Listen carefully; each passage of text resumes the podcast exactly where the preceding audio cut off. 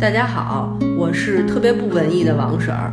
大家好，我是特别不会唱歌的金婶儿。不挨着，挨着呀，你可以，我得跟大家解释一下，我为什么说我是不会唱歌的金婶儿，嗯。是因为呢，当然大家也都知道我们越来越火了嘛，没人知道。我自己很清楚。接下来我们可能也会有自己的这种录音棚，那可能呢，接下来我们还会往专辑方面发展。当然，主要是我啊，我金婶儿即将呃可能会录制自己的专辑，这也是一个我小小的梦想。哎，我想起现在特别特别流行的一个词叫戏精，就是指你特别特别会给自己加戏，我当时以为你要说让我原地爆炸呢。戏太多了。咱们那个好好给大家讲，嗯。因为这期我们想讲的这部电影呢叫《情人》，对，是玛格丽特·杜拉斯的那个小说《情人》的电影版。嗯，嗯，非常非常认真的给大家讲，因为这部电影儿我也是今天刚看，但是看完了以后，我我甚至有一种感激之情油然而生，特别庆幸就是我能给大家录节目，然后为了录节目呢，巧不巧的就看了这部电影儿，要不然我我都不知道有这么一部电影儿，很容易就错过了，你知道吗？我觉得你感谢错了，你应该感谢我，因为是我让你看的这部电影，不，我感谢命运。你感谢命运让你认识了我。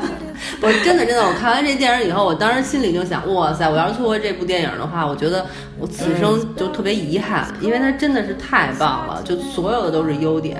你要让我给它打分儿的话，我可能给它打九点五分儿那么高。哇，那你打真挺高的，我看网上对它的评那个豆瓣儿给它打分是八点二分，啊，真的吗？真的。但但我真的特别喜欢，所以我个人个人品味嘛，嗯我也不知道，所以我就在想，就庆幸我没错过它。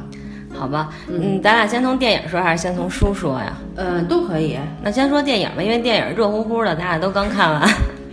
其实这部片儿刚刚吐出来。不要影响我的思绪。就是这部片儿是我看是九二年就拍了，其实很早了，而且其实也挺出名的。对，那里边有一个演员大家一定认识，就是梁家辉。梁家辉，梁家辉年轻的梁家辉，对对对。而且皮肤倍儿紧。呃，这 这，我刚想说，我跟我跟大家说，就是原先我不是梁家辉的粉儿，就我虽然看过他好多好多电影，但是就没什么感觉，而且他也经常拍各种烂片儿。嗯，对，今天我看完这部电影之后，我才真的见识了什么叫梁家辉的演技。你也才知道梁梁家辉为什么能够成为影帝。哦，真的，他实在是太会演了。而且我在看这部电影的时候，我就在想，梁家辉不但是演技好，而且他就是知识、啊文化背景什么的应该都很深厚。因为如果他没有就是对那个时代，就是比如说中国人的那种就是思想意识为什么那么形成，就有一个特别深刻的了解的话，他肯定演不了这么好。没错，我其实是从他。嗯，演的那《大富之家》，嗯，里边就有他。他那里边，我印象中好像是演有点儿就是画漫画的那么一个人。嗯，说实话，我从那里边我就特别喜欢他。虽然那里边也有张国荣，然后还有呃周刘青星云驰，对周星驰，但是我觉得梁家辉也特别出彩。哦，我真的没印象，因为我对他印象最深的是《东成西就》里边那个，他不是演一神经病嘛？然后脑袋还飞了，还唱歌跳舞什么的。那也演的挺好的呀。但但那太搞了，就是特别无下限，所以我就完全忽略演技这回事儿了，就没太注意。但是看了这部戏以后，才发现真是太牛逼了，特别特别崇拜他。没错，我也是。其实我我们跟大家说一下为什么要看这部片儿嘛。好啊，对，因为你顺便再把剧情介绍一下。好吧，因为呢，我和王婶都是爱读书的人，大家也知道，虽然没文化，但不影响我们读书啊。对，并不影响我们热爱文化呀。对啊，看不懂我们可以查字典嘛，没错。嗯，所以呢，我们俩就最近一直在看书，尤其是前一段出去玩儿，觉得空闲的时间不能浪费，对对对，一定要认真学习。所以大家想一想，其实时间就跟乳沟一样，挤一挤总是会有的。那你到底要不要说？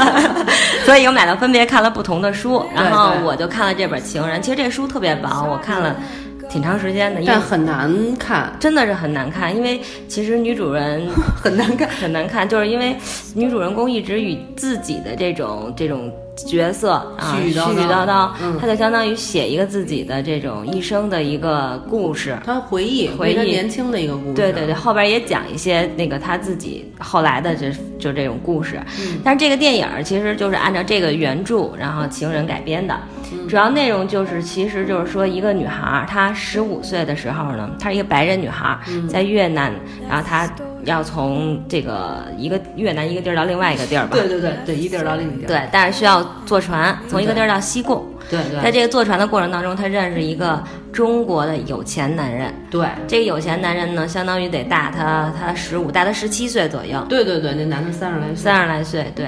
然后两个人就在这个船上相遇了。但这个中国男人呢，对这个白人的小女孩可以说是一见钟情。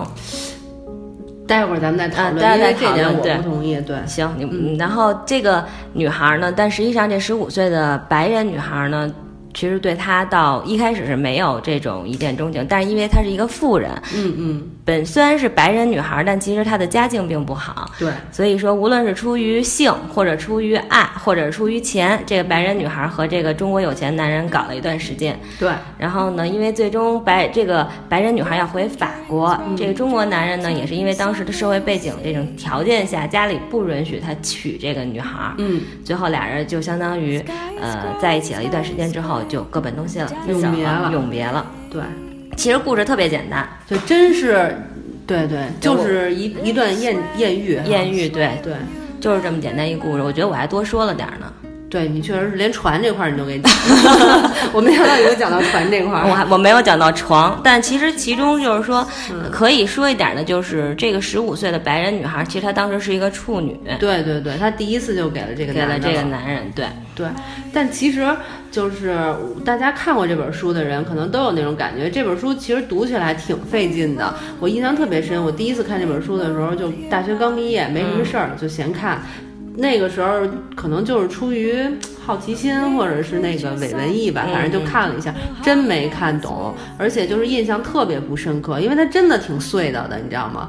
对，叨一叨叨一叨的，就很容易就忘了看过去了。然后呢，那个这次金婶儿把这本书拿出来，我我本来说如果我们俩要是讲书的话呢，我还得再重新看一遍。结果他跟我说还有一部电影，我在看完了电影之后，就是其实你看完电影以后，你就可以回想起书里边好多东西。对。但是你要不看电影，你可能就真的就忘了。你让你说你也说不出来，你就会发现，反正你看完电影以后，你发现这部电影首先把原著的那种精髓都拍得非常的到位。对，其实我觉得这种原著改编的电影能拍得这么有原著的味道，特别对对对，特别不容易。对，没错，而且就是其实他这个电影也是从一个老太太，然后她自己叙述，然后她十五岁的时候发生的这个故事。嗯，中间呢，但是因为唯一有差别的地方就是说，因为原著的时候，它其实是还会掺杂了之后他的一些生活，他成人以后的生活，嗯，和一些状态。但这个电影里其实主要就是讲他十五岁的时候那段艳遇的故事。嗯，我也觉得是就像你说的，一方面就是说他在这个改编上其实很。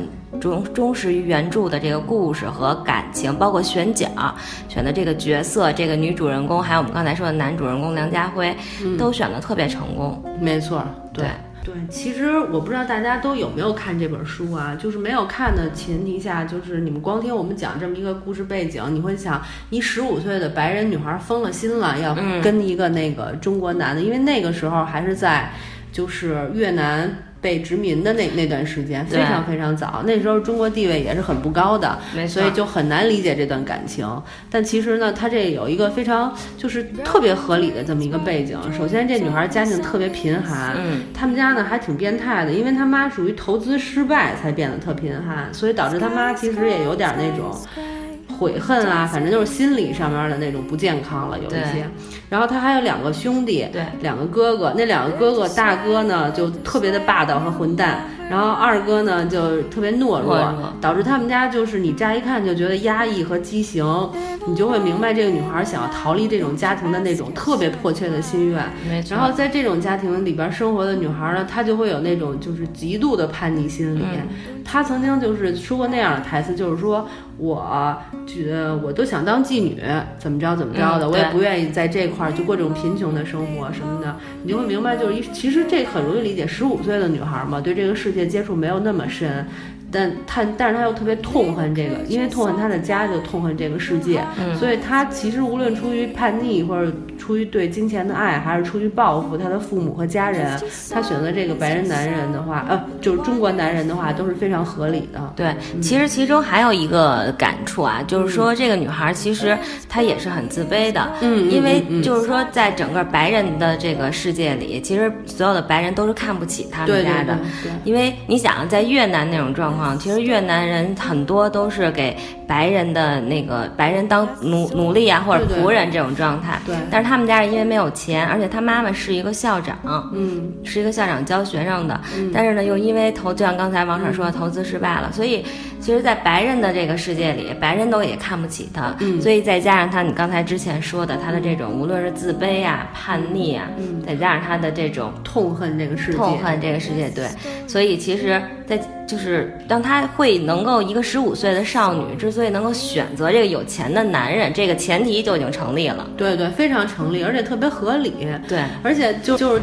她特别有有意思，就是她在和这个男人交往的过程中，你就特别能够明显的感觉到，就尤其是在电影里边啊，你就特别明显能感觉到，就是当她和这个男男人发生肉体关系的时候，她觉得自己特别的棒，她就碾压这个男人的自尊心。但是呢，当他们俩吃饭就是需要花钱的时候，对，他就极度自卑。对，然后这个男的就瞬间就高大起来了。没错，包括其中有一个细节我印象特深，这个男的带他妈和他两个哥哥去吃饭，他那个混蛋哥哥就是特别，反正没有礼貌。然后那个男的甚至都有点愤怒的在那个。嗯，餐桌上，首先呢，他们是穷人吃他的，但却有一种白人的莫名的优越感，反正让这男的特别的愤怒。然后这女孩呢，我觉得对这个男的是有有一点喜欢的，因为你要不喜欢一个人，你不会跟他较这种劲，所以他就拼命的折磨这个男人的自尊心。我觉得喜欢他肯定是喜欢的，但只是说他其实一开始他有自己的目的，因为一开始他也说了，他说我就是那个觉得你有钱嘛，想跟你在一起。但是我不相信他是这这。而且你知道，我有我有一个感觉，就是他也是觉得我作为白人，其实有一种高高在上的。这种姿态，但是我因为钱，我又想跟这个男人在一起。当然，肯定我觉得不是说纯粹是因为钱，多多少少他有一点感感情，但他有一种给自己洗脑的过程，你知道吗？就他跟他说，呃，因为这个梁家辉扮的这个角色一直在跟他说，我要娶中国女人，大家不能结婚。然后他就说，对呀，好啊。他就说我其实也不喜欢你啊，但是我觉得他反而这么说，其实是在给自己心里的一个。暗示，其实他心里对他肯定是有感情的，对他这样才能胜利嘛。就是说我也不喜欢你，对，而且而且，但这个就是少女的那种，你知道吗？就是少女的时候，有时候我觉得，其实我才不喜欢你呢，无所谓，我也没想跟你天长地久啊什么的，就是那种少女的那种感，就是会会用的这种表达方式。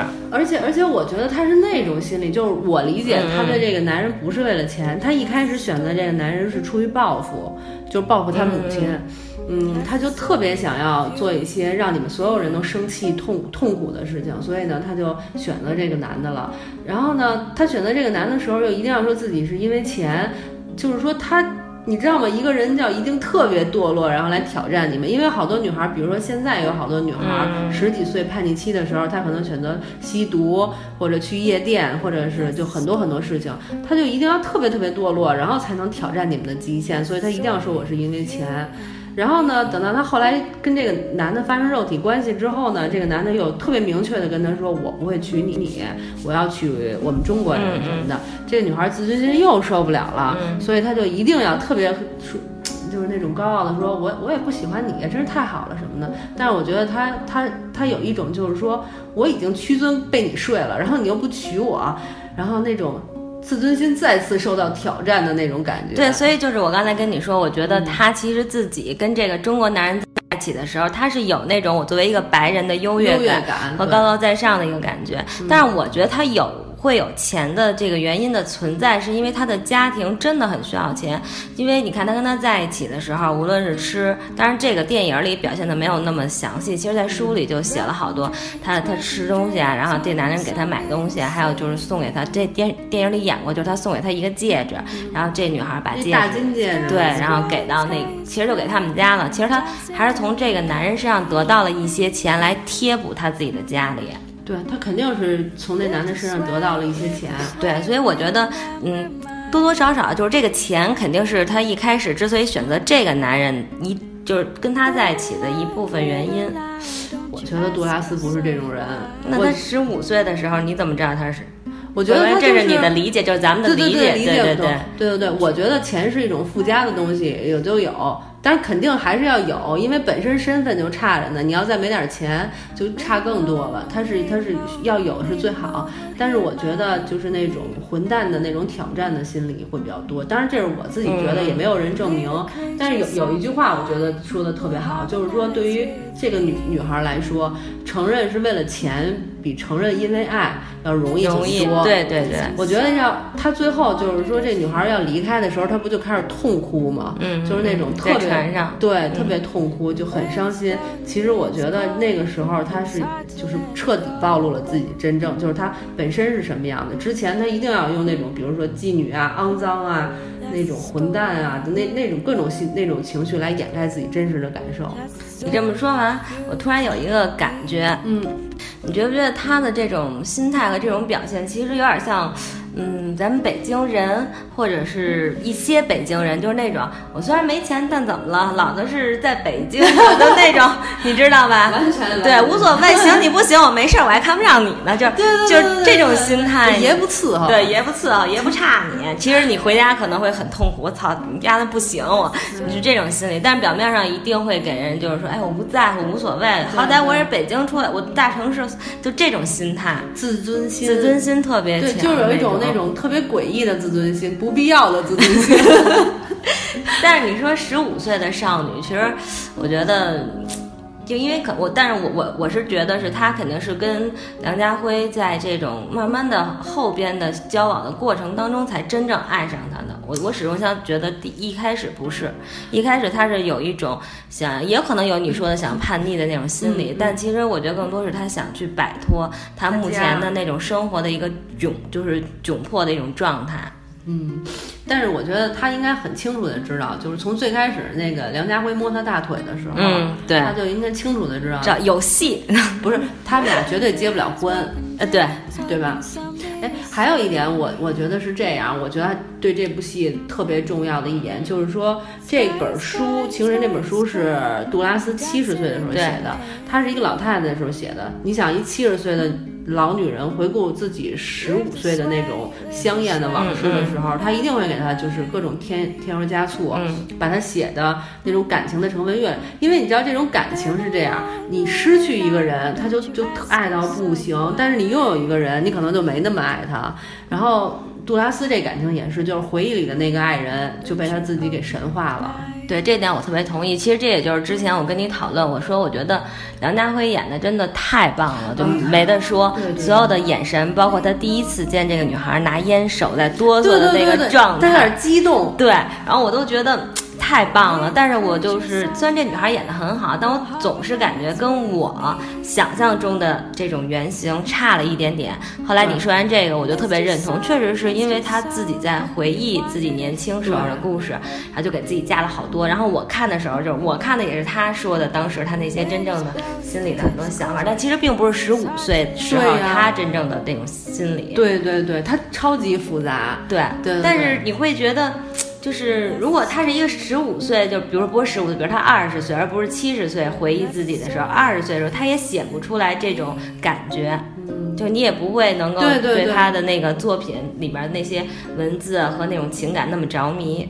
而且那么透彻看的，对对对对对吧？因为他这么说好像有点做作，但它真的有很多岁月的那种东西给它装点上去了。没错，所以你会感觉特别美。而且我觉得你说那个特别对，就是其实他们俩就知道俩人在不可能在一起，不可能结婚，因为他们俩没有未来。一直吃饭的时候，他们就在讨论，彼此都知道。所以你不觉得这种没有未来的这种爱情，没有结局的爱情就特美？感觉就是大家要飞蛾扑火一次，就给它。升华了那种，但是他俩的演绎特别有意思，就是我特别特别喜欢杜拉斯的这种演绎，他他没有演成琼瑶那种，对，明知不能在一起，我也一定要爱你，海枯石烂舞的这种特别没有，就非常有意思。他那那只适合咱们中国，中国那只是弱智。他他演的是那种就是明知道我们俩不能在一起，所以我们俩就特别坦然，仿佛完全不在意的那种方法来讨论我们心中特别痛的那种东西，就是那种你知道这人就特别爱较劲，嗯他俩在一起选择对方的时候就是在较劲，在一起以后又在较劲，自己和分别和家里人也在较劲，互相之间也在较劲，跟自己还在较劲，这就是一个较。一个较劲的电影，对，吧？你说他们做的所有选择，其实都是那种折磨其他人的或者折磨自己的那种选择。嗯，其实他是通过折磨，我自己感觉就是通过这种折磨别人也好，还是被折磨也好，然后感受这种痛，然后来感受自己活着那种那种感觉。而且，我觉得是用来对抗，就是对生活的这种不满，因为那个男的毕竟都不工作，呃，对，因为他是靠靠他爸嘛，就是因为你看，你看他不工作，他没有事儿，他想要什么他都可以得到，其实他就没什么意思，他必须得找一个这种事儿来证明自己活着，就无论是像你说的是抵抗、反抗也可以，但其实就是没没事儿干，说白了就是没事儿闲着。对对对，但是你知道，就是你刚才说梁家辉抽烟哆嗦什么的，然后包括那个，就是他第一次跟那女的就上完床，他俩去吃饭的时候，对，但是必须得说一下，我们看那电影，他把那些精彩的都给剪了，啊，对我也想说这点儿。太让我伤心了。我先把上完床，他他吃饭那个结账那种，就是那种眉眼间的那种傲慢，傲气，对。就给表现出来了，就真的是太传神了。我就在想，你说梁家辉他得是多了解那个时代的历史，然后了解这样一个男人在那种时代下就超级无奈的那种状态，他才能把那种自卑和那种自大的那种复杂的东西给演出来的。而且我觉得他应该也看过原著，而且最好的是他跟那个女孩有一个对比，那个女孩是悄悄的抬眼看了一下那个账账单上的接着吃，对对对而他是那样自自如，就是特别啊那种傲慢的看了一眼，就这两个人那表情一对比，哇塞，太那感觉就出来了。对对对对对对，都不用书里写，特别特别好。而且你不觉得导演也特别棒吗？导演把所有的细节全都注重，就给你表现对，包括那。个手的时候，他就只是给那手一个特写。对对对对对我也觉得是。我觉得导演太棒了，他一定超爱这个。这应该是一个法国导演，就是说至少我觉得他能够。不能说完全懂，但是至少我觉得他他得有八分懂得真正的杜拉斯，懂他作品的那个作，髓。对对对没错没错，我特别认同你说的。对。然后接着说我们俩特别遗憾的那件事儿，对，咱咱们先从正经的方面说，他们俩第一次上床，包括那个后期就所有的那种床戏的内容全给剪了。对而但我认为，就是说这个床戏对两个人的关系是特别重要的，因为在床上完全，因为刚才我们都说了，就是在床上的时候，肉体的时候，这个女的是占上风的，嗯结账的时候男的占上风，对但是把女的占上风全给剪了，就完全对于这个人物他们俩的关系什么的这种描写就一点差了一对，些差了很多。而且其实，在床上就是说，很多时候，这书中都描写那个男人就抱着她哭，就两个人做完爱以后会哭，那个男的很懦弱，对，就是梁家辉的懦弱。其实，但是呢，就是说，如果你剪了以后，其实你就很难表现他在床上也好，或者说就他的这种懦弱。其实，往往人是在真的充分的发泄完之后，就是做了一场一些运动，然后在这种发泄淋漓尽致发泄，然后赤裸裸的彼此坦诚相见的时候，可能更容易去真实的表达自己。但这一块儿就很遗憾的被剪了。啊，我觉得这对他这个梁家辉这个角色整个人物的这个性格呀，包括他就是这个这个人物，你应该怎么看待他的这些，差了很多特，别差特别多。我完全不明白他为什么要把这给剪了。我不知道，我也不知道，但可能咱们中国是不是对电影有有级别要求啊？我不知道他原著拍成什么样。呃对对啊，将来想办法找来看看呗。对对对，但其实我想，应该如果从国外从法国就国外人家拍的话，我觉得至少人家不会剪得这么干净，很干净。对，我因为有一些床戏你会觉得特别没必要，但这床戏绝对是有必要的。没错，所以这个其实可以是我们看到的啊，就是一个遗憾的一点。对，如果大家要是那个去看这部电影的话，一定要找未删减版的。我在百度上找了一个未删减版，但是呢，就只是一点点，也没有很多，就你能感觉到它其实是被剪，因为它突然间就蹦到了下一个那个嗯，对，还不如场景对。对对，哎，随他去吧。还有一点我特别想说，因为我跟金婶儿去过越南，也去过对对对西贡。然后呢，我那个越南就是那种湿漉漉的那种热带天气，就是走在路上也是黏黏的，就湿哒哒的那种。我不明白为什么这电影是是拍出来的，还是我自己自己给它脑补补出来的。我就觉得看这个电影，它那种湿漉漉、闷热的那种天气的那种躁动的那种感觉，就就都有。就我也不知道是我自己加进去，还是真的就拍出来了。我觉得还是人家拍的好，你也感受到了。我最大的感受就是他在那个唐人街的那一块的时候的那种感觉，黏黏哒哒的那种感觉，没错。因为街上有好多卖卖吃的的呀，然后还有卖菜的各种人，而且再加上他那种太阳的那种暴晒，就那种环境，因为也加上他们那种服装的颜色啊，不知道。反正我也就是觉得，就是我我我在看他那唐人街那一块的时候，就特别感觉湿热热的那种感觉，对。但是确实挺美的，我觉得，因为我们都去过，就觉得越南还是挺美的一个地儿。我觉得特别神奇的一种感觉，就是不知道为什么，一加上东南亚这个环境的背景，你就莫名其妙的觉得这种感情就香艳起来了。嗯，有道理，可能是就是咱们自己给它特有的自己加上的那种加戏加戏 戏精戏精。对，但是总体来说，我觉得这个电影真的很好，很值得去看。对对对，你我我反正就是我看了，我不是说我特别感谢上苍让我看了这部电影，不用谢我啊。对，然后呢，我希望就是我特别。特别特别推荐大家看，如果你们看了的话，一定会特别特别感谢我，让你推荐电影给你们。对对对，其实无所谓看不看原著，我觉得通过这个电影，你基本上也已经能够就大概了解原著的这种内容想法，它精髓都拍到了。看细节，看细节，全是细节，对，特别好，没错。嗯，我们给一分儿吧也，你给九点五，我给九分。行，也很客观。对对对，行，那今天这部电影就跟大家聊到这儿吧，好吧？嗯，拜拜，拜拜。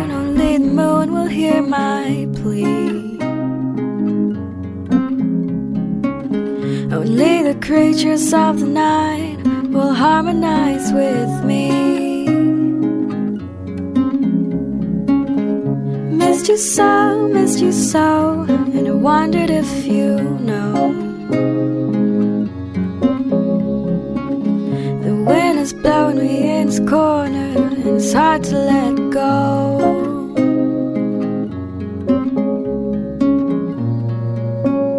That's the story. That's the story of you and